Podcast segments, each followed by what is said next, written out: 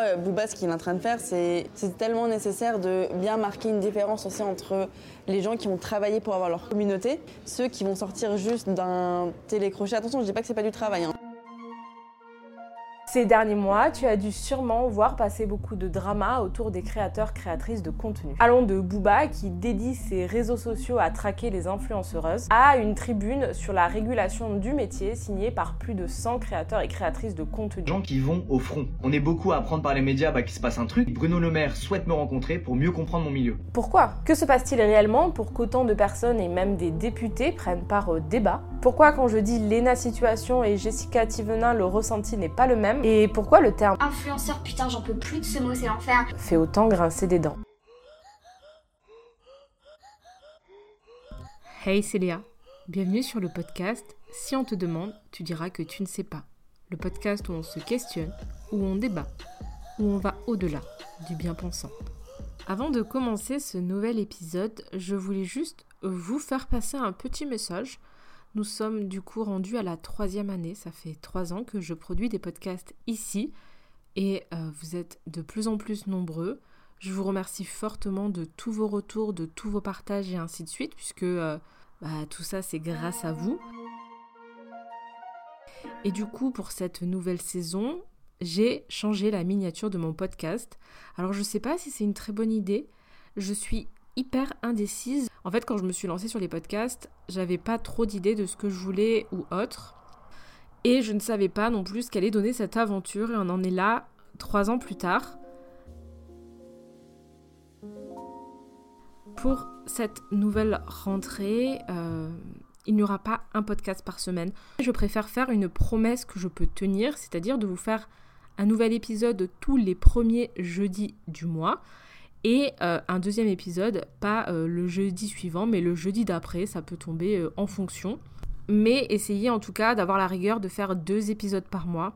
Cette année, c'est un peu ma priorité, ce podcast, ma chaîne YouTube et le Patreon.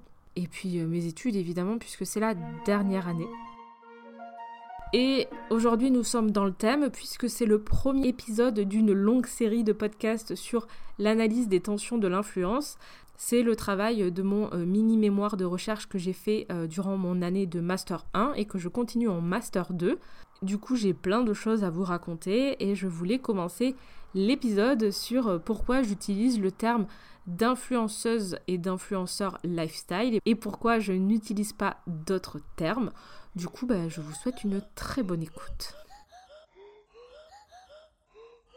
Il y a 17 ans, YouTube a été racheté par Google pour la somme astronomique de 1,65 milliard de dollars. Si jusque-là, créer du contenu sur la plateforme était avant tout par passion, les choses vont évoluer puisque YouTube va mettre en place un programme partenaire qui permet aux youtubeurs et aux youtubeuses les plus populaires de monétiser leur contenu sur la plateforme. C'est quelque chose qui est absolument génial parce que les créateurs et les créatrices de contenu vont pouvoir évoluer, investir et enfin avoir un travail passion à plein temps. Évidemment, en parallèle, d'autres plateformes vont ouvrir, notamment Instagram en 2011, ce qui va permettre à ces personnes d'élargir encore plus leur euh, contenu, leur public et ainsi leurs revenus. Et c'est le début d'une nouvelle ère. Sauf que le terme de youtubeur, youtubeuse va petit à petit disparaître parce qu'en fait, il avait tendance à rattacher la personne à la plateforme YouTube. Donc, on va utiliser plus de termes comme créateur, créatrice de contenu, vulgarisateur, vulgarisatrice ou euh, vidéaste, puisque euh, le point en commun de toutes ces personnes est avant tout de créer des choses, créer du contenu. Sauf qu'aujourd'hui, euh, le terme d'influenceur, d'influenceuse s'impose de plus en plus pour mettre toutes les personnes qui gagnent de l'argent via les réseaux sociaux dans le même panier.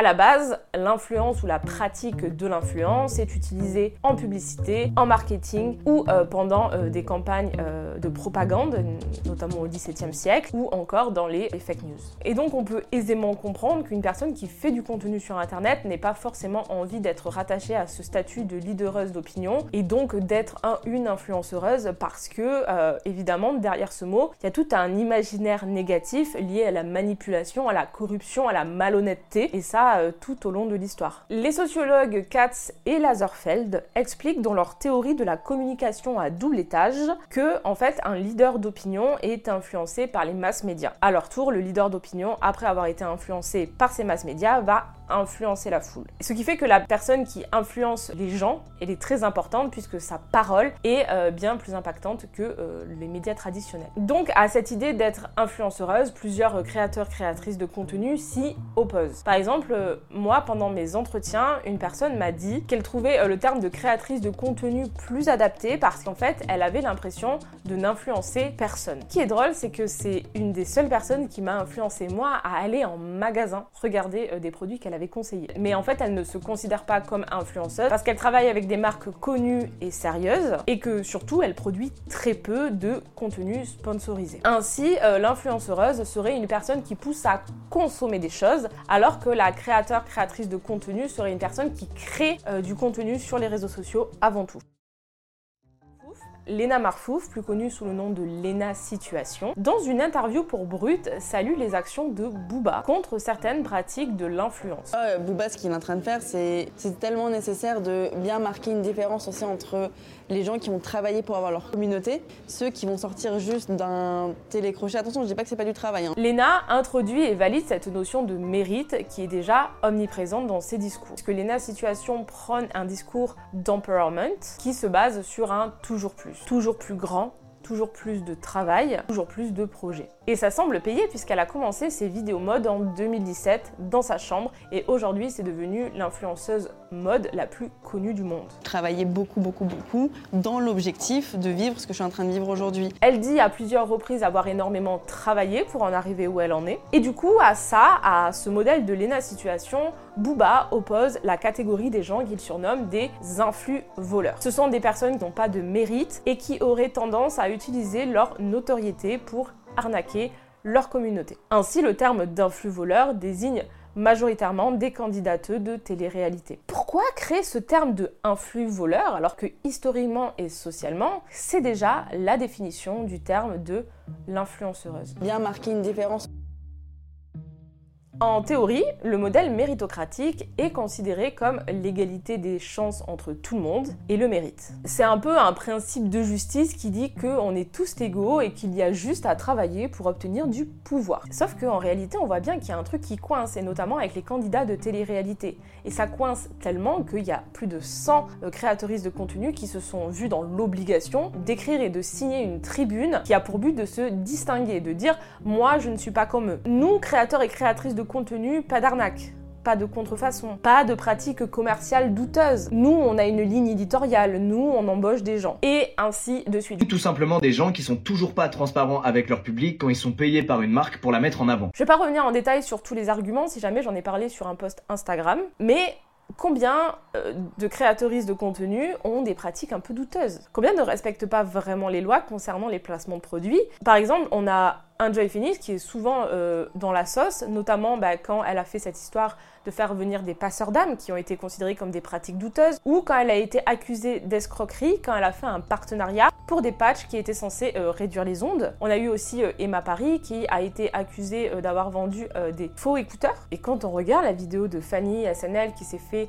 choper la veste par la DGCCRF, et qui vient notamment préciser comment on doit mentionner nos partenariats, nos giftings, quelles publicités sont restreintes voire même interdites. J'ai signalé euh, oralement également quand un produit m'avait été offert. Vidéos sponsorisées apparaissent dans la description de mes vidéos seulement après avoir cliqué sur afficher plus et n'étaient donc pas directement accessibles. Dès que vous cliquez sur la vidéo, ça s'affiche directement en dessous et que vous n'ayez pas besoin de chercher l'information. On peut aussi se questionner sur les pratiques commerciales de l'ENA Situation, notamment dans ses vlogs d'août et de collaboration commerciale non rémunérée et gifting. Je me suis renseignée sur les lois autour des encadrements des placements de produits et il n'y a pas grand monde qui respecte réellement la loi.